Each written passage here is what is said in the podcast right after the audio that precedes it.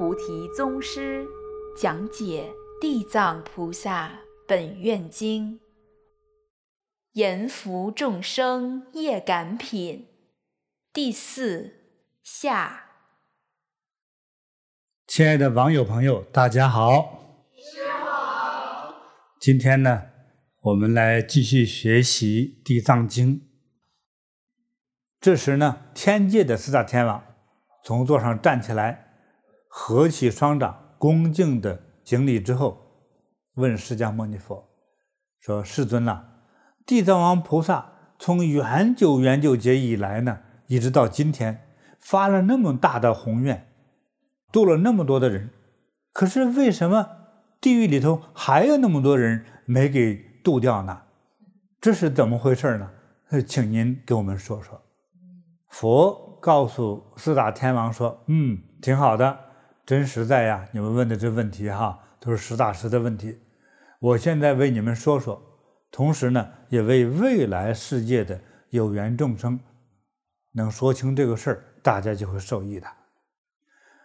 来说说地藏王菩萨来这个娑婆世界的六道众生是如何运用他的大智慧、大神通力。”来救度世人的方法，还有慈悲怜悯度脱众生的。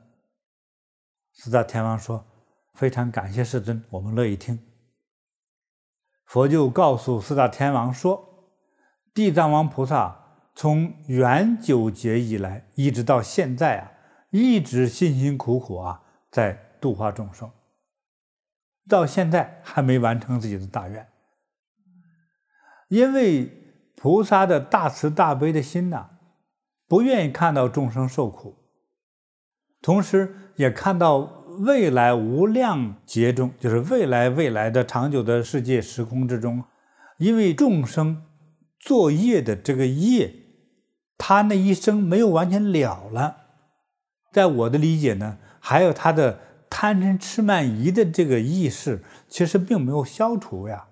你哪个出生的孩子等长大之后，几乎都是贪财好色、无恶不作，就是有教养的人，不直接杀生樵掠，也会自我贪执啊，一切以我为中心呐、还是是这样子的。但一个人新生人生出来之后，很少这个孩子一生出来他就是一个菩萨，就大慈大悲，很少这样的。先是学会的是自私，要很高境界的学习之后，才可能是有利他之心。所以，一般一个人都是先利己，因为我不为自己，我会饿死呀。这就是一切生物存在的本能啊。其实这也是一种叫做六道以内自然的规则。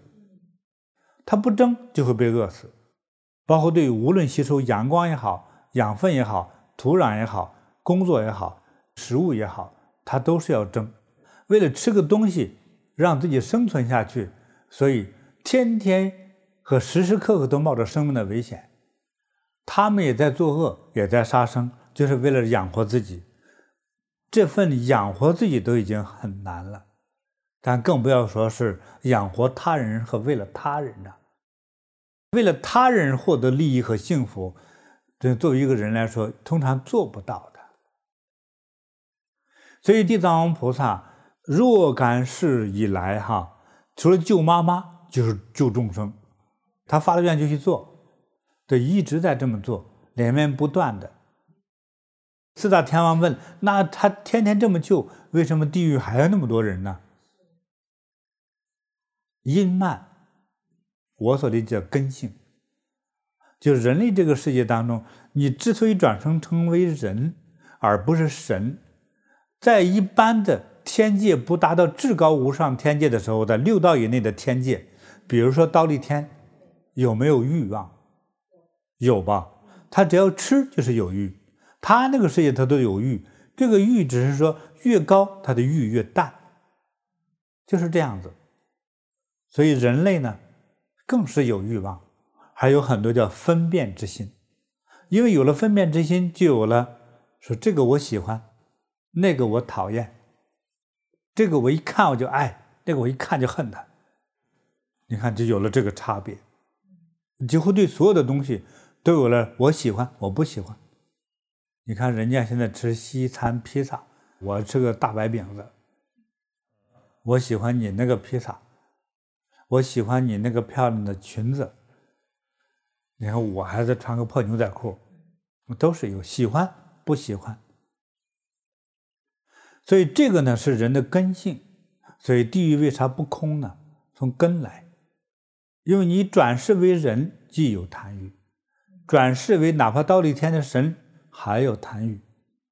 因为你没有到那个世界，尤其是东方净琉璃世界，或者西方极乐净土，他就没有了贪欲，所以他才无忧、无虑、快乐，而且。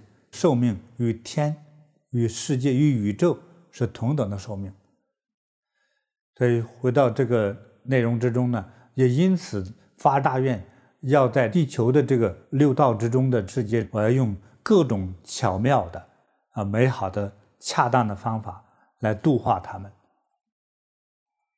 好，回到原文，佛对四大天王说：“地藏菩萨如果遇到杀生的人，就给他们说啊。”来世你会因为这个杀生这个行为呢，你会容易短命，有这个报应。遇到喜欢偷盗的人，他们就会受贫穷的惩罚，他会成为这样的果报，未来就受穷。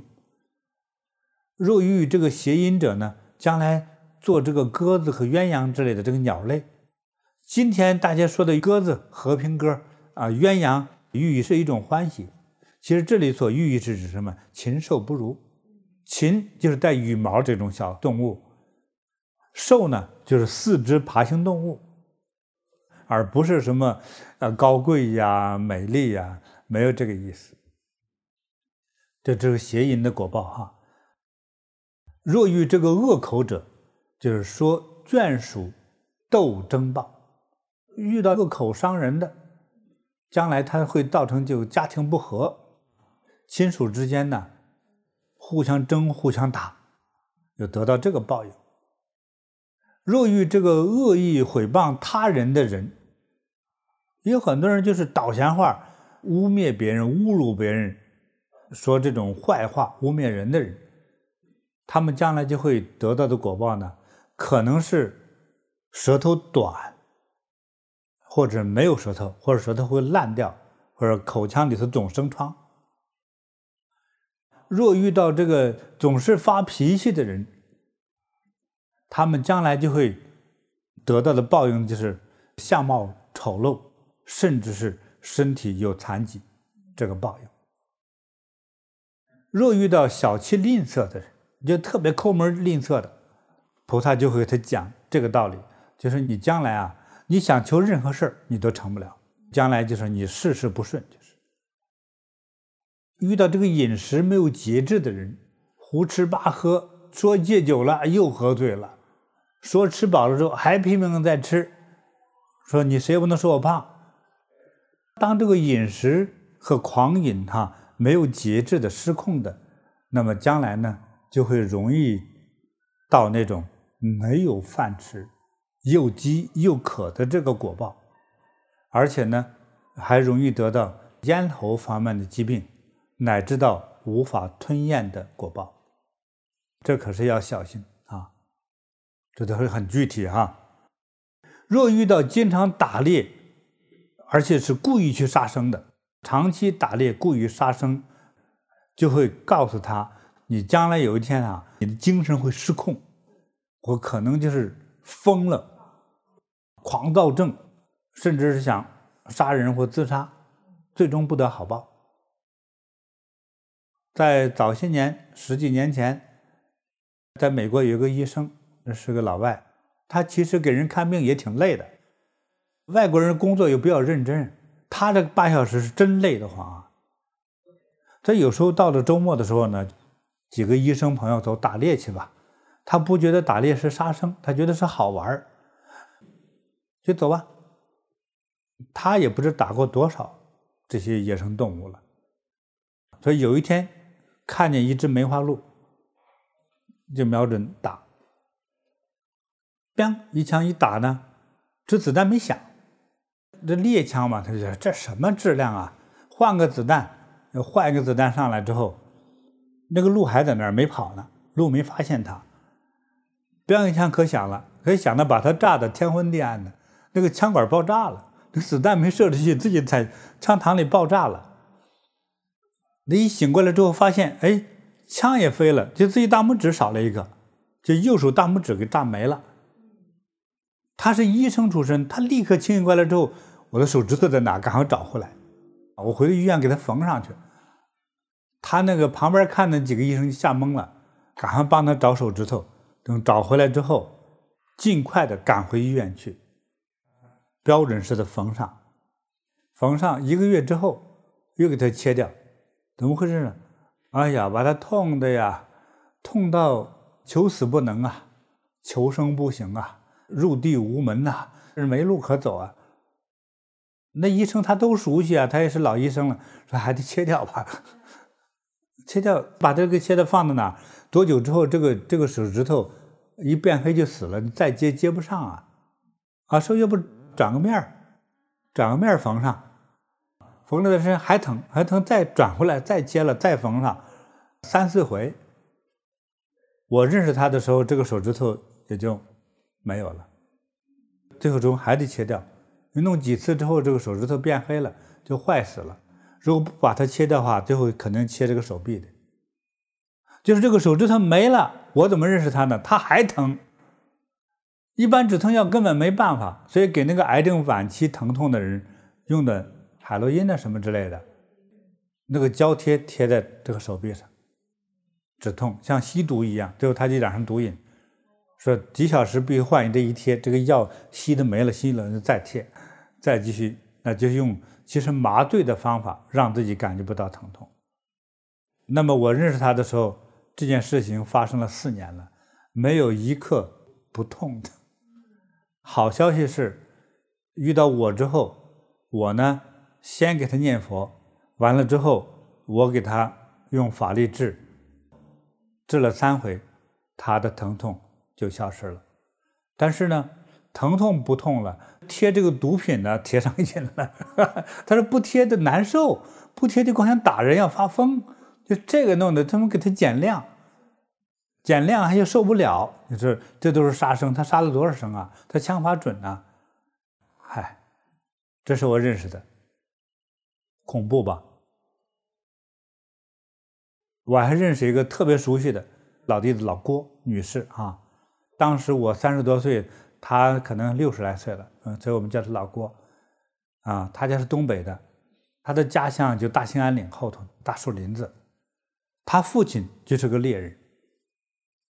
他父亲到七十三岁左右的时候，有一天突然就疯了。疯了之后，经常是光屁股往外跑。完了之后，跑的时候手里拿个东西，就是一把猎枪。他们家人就得跑着一个把他追回来。如果弄不好，他拿猎枪就打你。有一段时间呢，他那个犯病犯的比较轻，就是基本正常。说过年了，亲戚朋友都来了。爸爸的妹妹过年回娘家来看他，他说老哥哥身体不太好，脑神经不好，来看望看望，安慰他一下，是不是就好了？他给人吹牛，你说我那个猎枪，双管猎枪，说我都不用瞄准，啪，这一甩，那个那个枪的方向，那个动物就给撂倒了。就你看我枪法多准。那小兔子机灵不好打，对不对？它小，体积小，我一样。只要我对准它，它就跑不了。可能也是真的吧。他说，就拿那个擦枪的那种长条筒，猎枪子弹是装到枪管里的，里头有没有子弹你能看得见？子弹现在没有啊，因为他封了，子弹早藏起来了。他在擦枪管呢，根本就没子弹，对不对？啪，合上之后说：“哼，对他妹妹说，你就是那条大野猪。”我啪一枪。结果那个枪就真响了，把他亲妹妹当场肚子打个窟窿，当场他妹妹痛苦而死。一看把妹妹打死了，他精神病又犯了，又光屁股跑了。哎呦，跑到哪里？跑到山林里头，像小兔子一样趴在树下，往树根底下拱，往树根底下钻，见洞就往里钻。他一发疯就是说。你杀了我一家三十多口啊！就是你能感觉是有的就像一个兔子来报复，有的像一个梅花鹿来报复，有的是狼来报复。他发出的声音、表情和说的内容，都是不同的动物被杀的那种对他的报复，也挺奇怪的哈。这种病我们呢也不太好理解。就像佛所说的这样子，哎呀，真是，并且很麻烦的什么呢？老郭的有几个孩子，身体还凑合，可是他这几个孩子结了婚之后，他的第三代，他的外孙、外孙女，几乎身体没有一个好，都是先天性的一些严重的疾病，非常的恐怖。它会祸及到后代这件事情，所以啊，不能去刻意的去那么多的杀生。你平常餐饮中有了一点肉已经很奢侈了，千万不要再刻意杀生。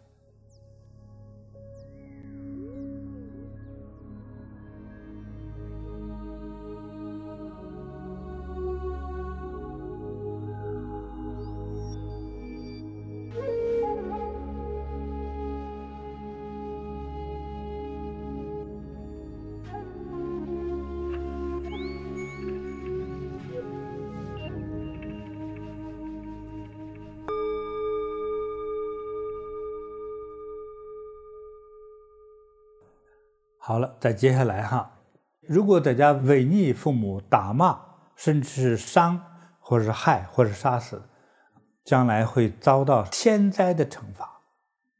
比如说打雷、掉进水里，啊，屋顶塌陷，甚至是从天上飞来个石头，等等的情况，都要你的命，叫天杀，叫被天杀。所以这个要非常小心哈。现在很多孩子违逆父母，小时候不懂事就算了，你现在懂了事之后，就千万别这么做，会遭天杀的。故意烧毁山林的人，这个罪过大了。一个是树木花草都是生命，说众生众生众生，大家觉得是全世界所有的人嘛？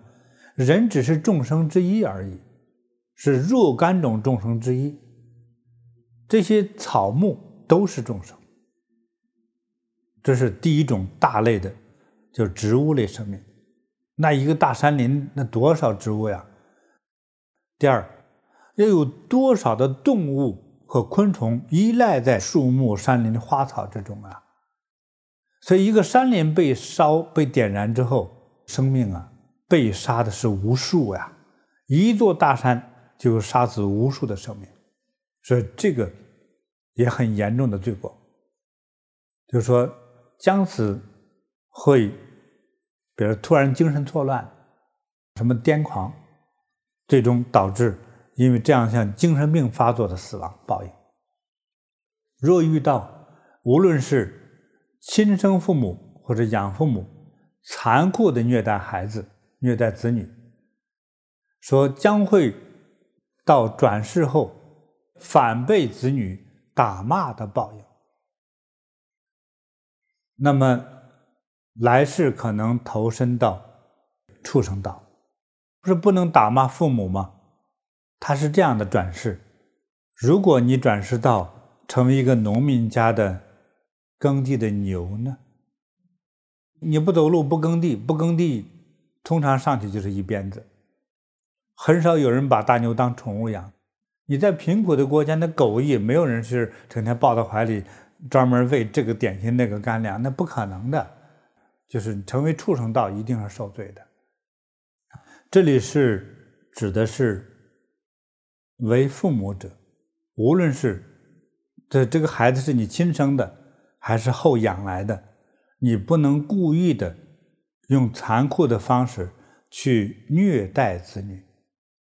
如果虐待，未来你转世之后，会成为子女合法的打你，就是你成为他的动物畜生，打你没人管。但是你心里话，比如说你成为一个老牛，你说我是你妈或者我是你爸，那谁知道啊？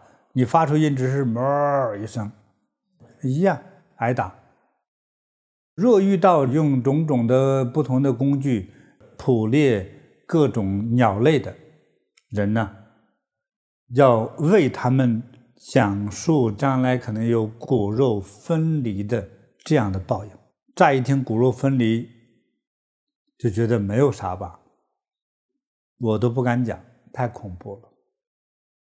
但比如说，光目女，她的妈妈转世。你好不容易养大，刚大一点，才十三岁死了，这也是骨肉分离吧？或者被人绑架了啊，等等的，还有很多小孩子长到几岁被人给偷跑的，都有啊。这这个很可怜、很恐怖的事儿啊。若遇到诽谤佛法僧三宝的人，就会可能眼瞎、耳聋、哑巴等因果报应。这是千万是嘴下积德呀！你可以不信，但是不可以诽谤佛法僧三宝以及好的修行人。在原则上说，你就不能有任何理由去诽谤任何一个人，千万别，你都会得因果报应的。就何况是修佛法的人，修佛法的众生通常都是心地慈悲善良的人。今天你可能有权利，你可能有势力，去惩罚他们、辱骂他们、冤枉他们，但是你会遭报应。那些砸佛像的人有一个得好报的吗？我们所知道的那些都是疯子，并且对他后代而且还不好。若遇到藐视佛法、怠慢佛教的人，将会永远不会脱离地狱和三恶道，永远脱离不出来的。这个是很恐怖的。三恶道里头没有一秒钟是好时间，全是受到极度的痛苦惩罚。若遇到故意的损毁或私自占用这个修行者的财产，或者包括偷盗。还有三宝，这是佛法僧，就是比如说寺院的僧人的修行人的财产的人，就告诉他，你会在未来永远的、永远的、永远千百万亿劫当中，永远轮回在无间地狱，也就叫永世不得翻身与解脱呀，没什么东西可以给你给赎出来的，就是这么大的恶果。所以，大家在诽谤修行人的时候，你也要明白一点，后果是非常严重的。若遇到破坏僧人，无论是男僧人和女僧人清净的修行，这是指玷污、奸污、奸淫等，或者是破坏与污蔑修行人的，将会。轮回在畜生道乃至到地狱。若遇到用开水、用火、用刀斧伤害生命的人，将会轮回流转，啊，相互烧杀的报应。这个很惨了，就有点像那个江湖剧。今天你把我爸爸杀了，我要练武，我要报仇，明天我就杀你。结果他爸爸被我杀了，他儿子又来杀我，轮回果报哈，啊，这冤冤相报何时了啊？但是你也不觉悟，就一直相互残杀下去，最终的结果呢，就是两败俱伤啊。若遇到破戒破斋的人，将会投生到禽兽道中，挨饿的报应。若遇到浪费的，不知道节约的人，任意挥霍的人的未来呢，得到的果报是什么？你所求的都没有，那这是贫穷至极呀、若遇到这个自高自大的、仗势欺人的，将来可能转生成为下贱的人，任人使唤，任人打骂，这样的报应。若遇到了这个挑拨离间，拨弄是非，或者凶悍骂人的，将来呢就可能会成为这个没有舌头，或者是以蛇为生的畜生道中去这样的报应，比如成为蚯蚓呐、黄莺鸟啊、鹦鹉学舌呀，就是它靠舌头谋生，或者没有舌头的。若遇到这个有邪见的人哈，邪说邪见的，将来呢，你就会到那种非常的偏僻偏远、荒蛮不开化的，又没有文化，又没有饮食，又没有足够的生活的这个环境。像以上所说的地球上的众生，由于这个身口意，身就是行动嘛，口是说嘛，意是思考哈。身口意三业所造成的这个果报恶果，形成百千万种不同的这个报应，太多了啊！每个人因为果报不同呢，所以所受的苦也不同。所以这里呢是大概的介绍一下，像这样的多种的多样的地球世界的众生哈，就根据造业情况的不同。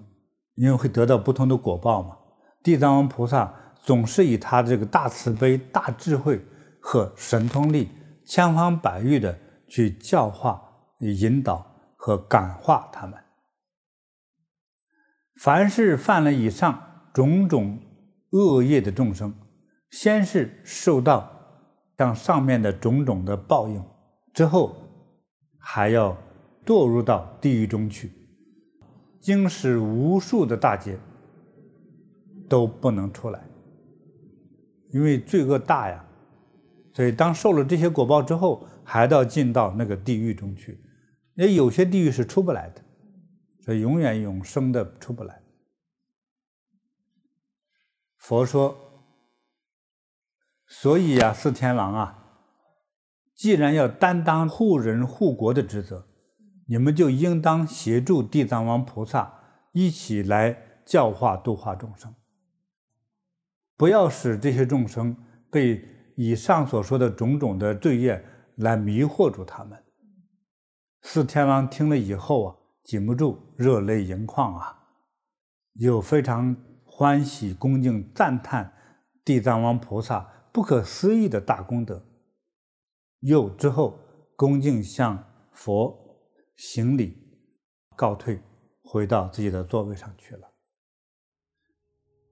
第四品到此圆满。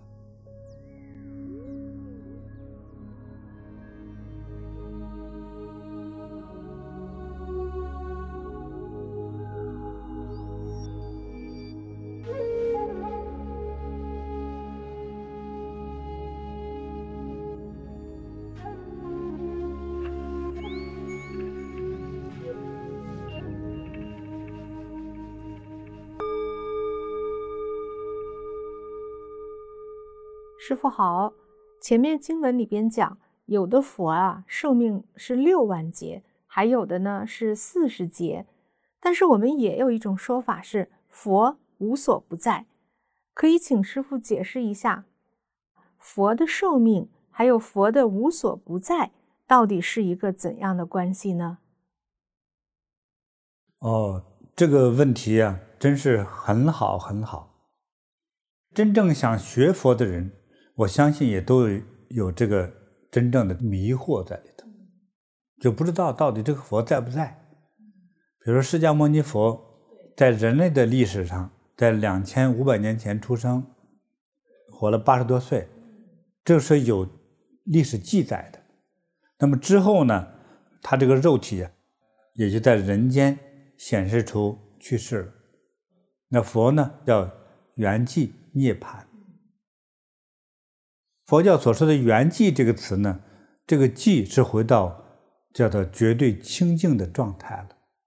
圆是圆满，那涅槃呢？涅槃反而是永恒，就是回到它应该属于它的那样的一种永恒的，叫做无所不在的那个生命的状态，才是涅槃的状态。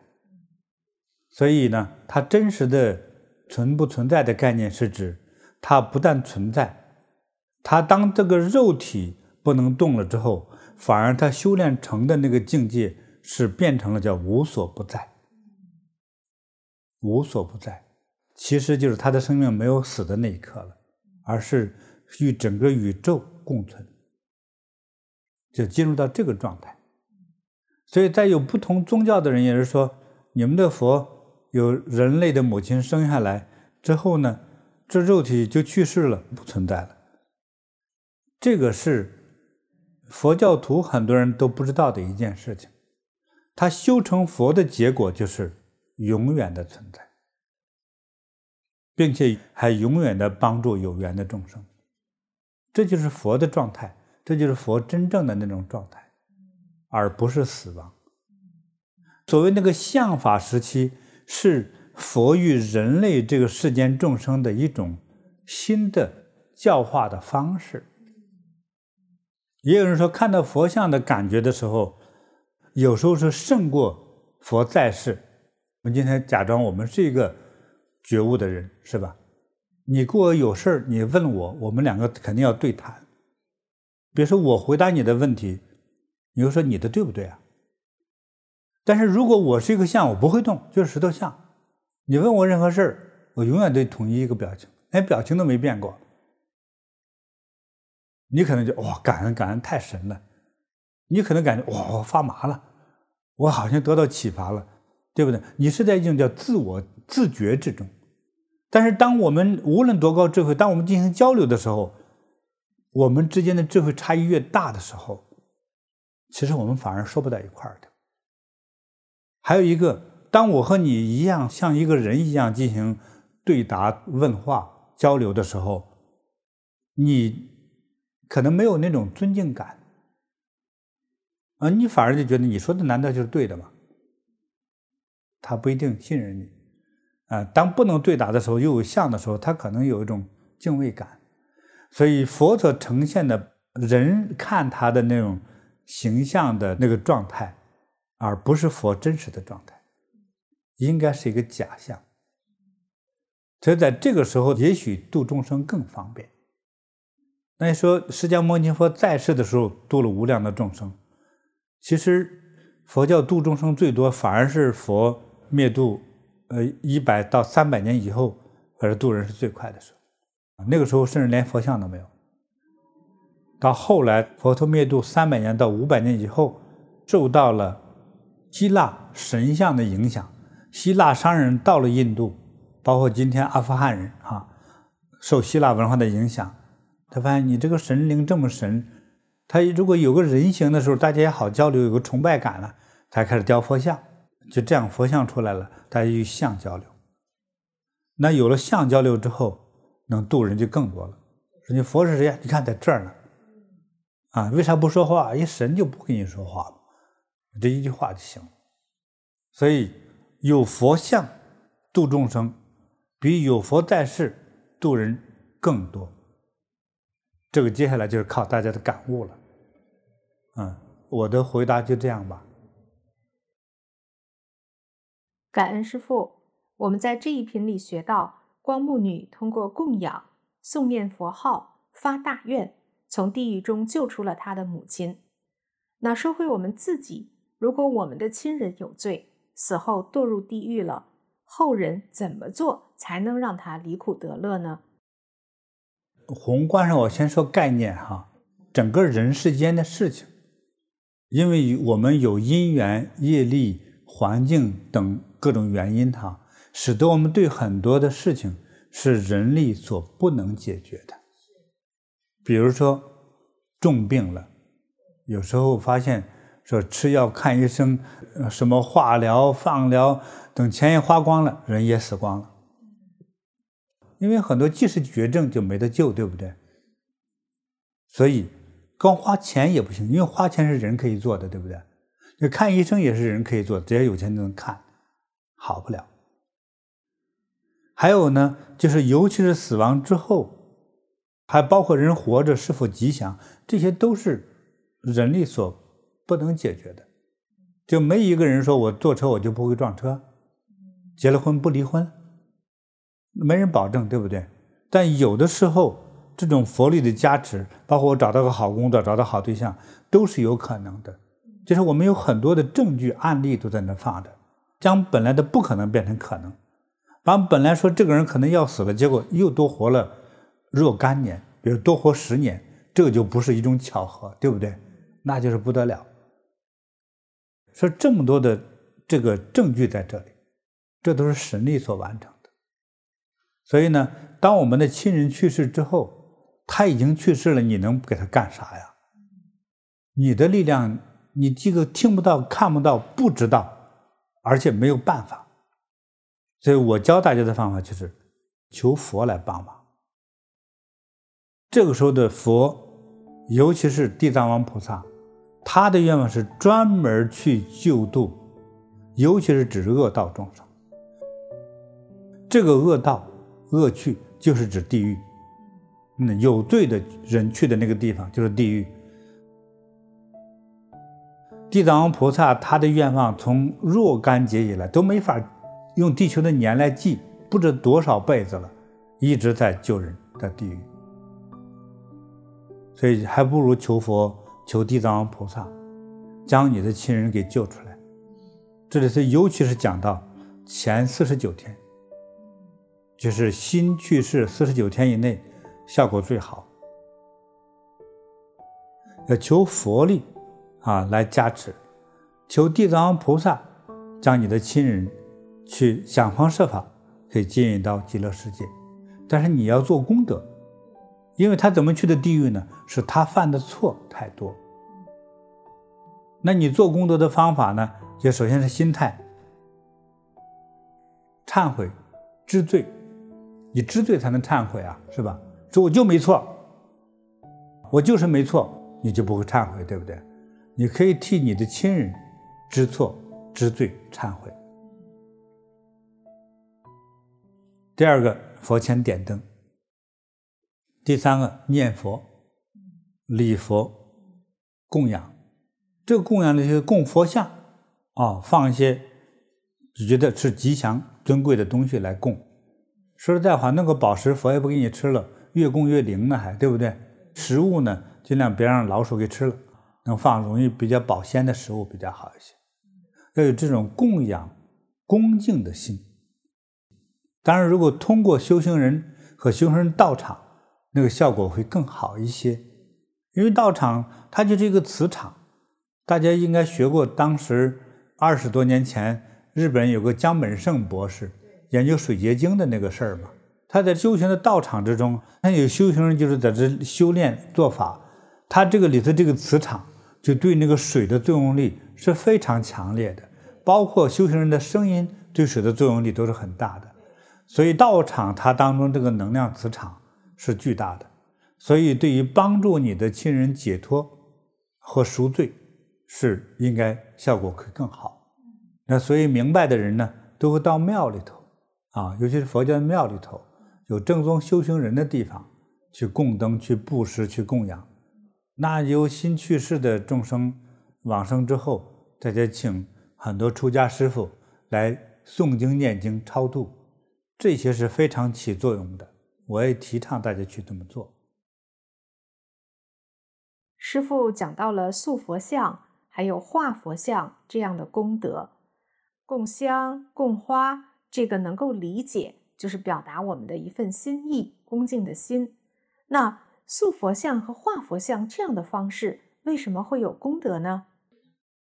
佛像无论是画的还是塑造出来的，你在供到一个洁净的地方，通常就不在家里头，是吧？像古人有家庙，或者他这个村庄的公共的庙，或者是直接是寺庙，是吧？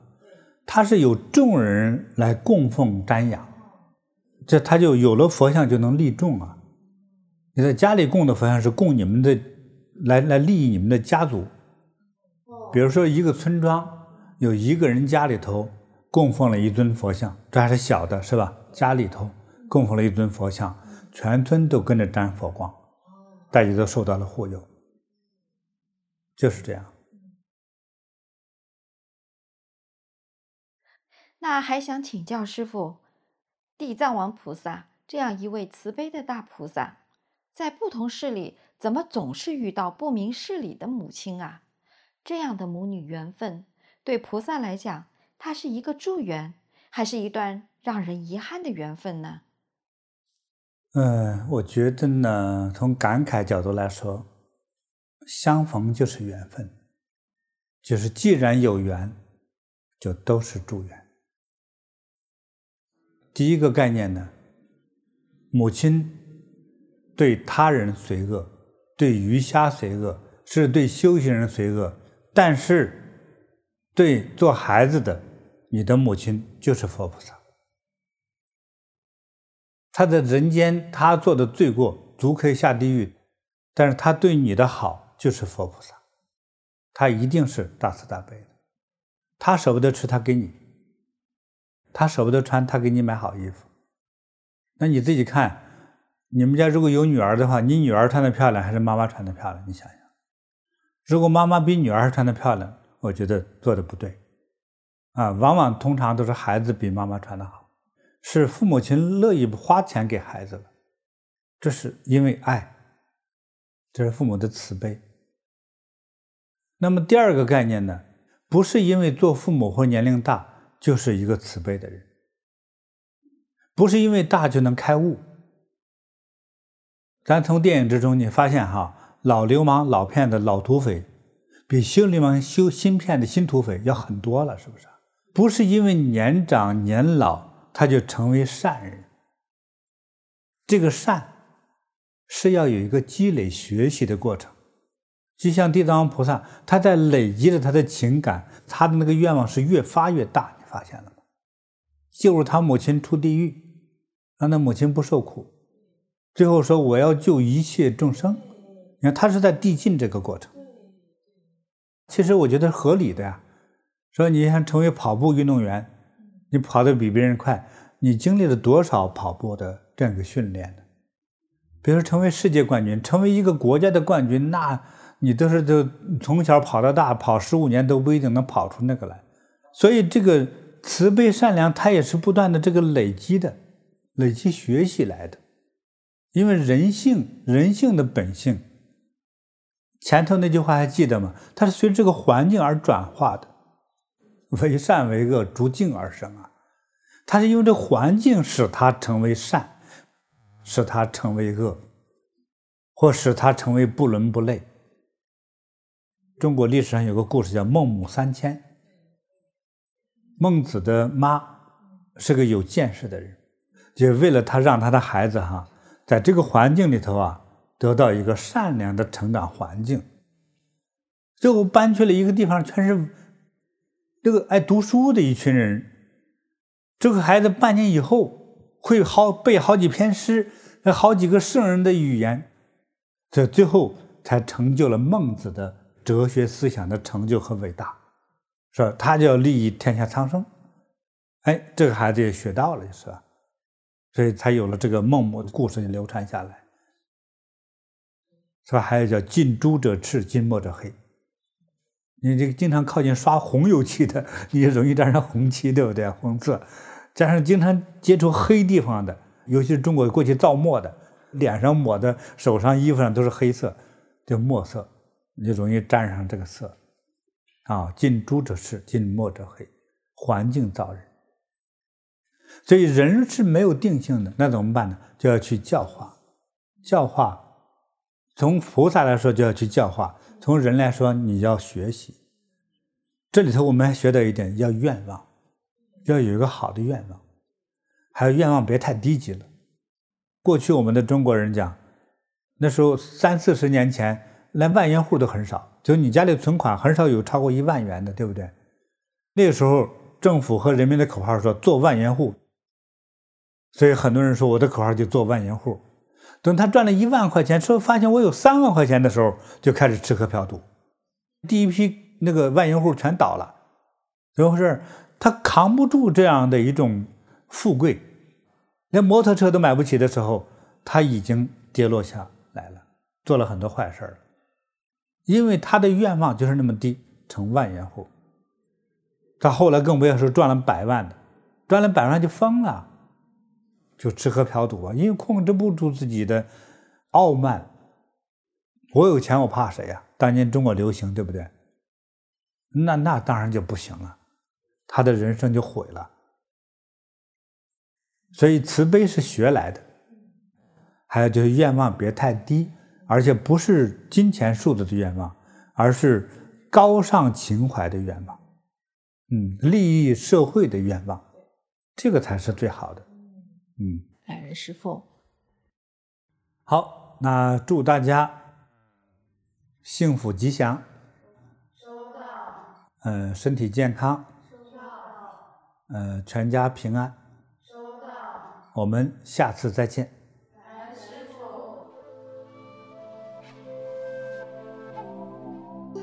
学习地藏经，利益无量众生。聆听更多金菩提宗师开示，请登录禅师 APP。在修行中遇见更好的自己。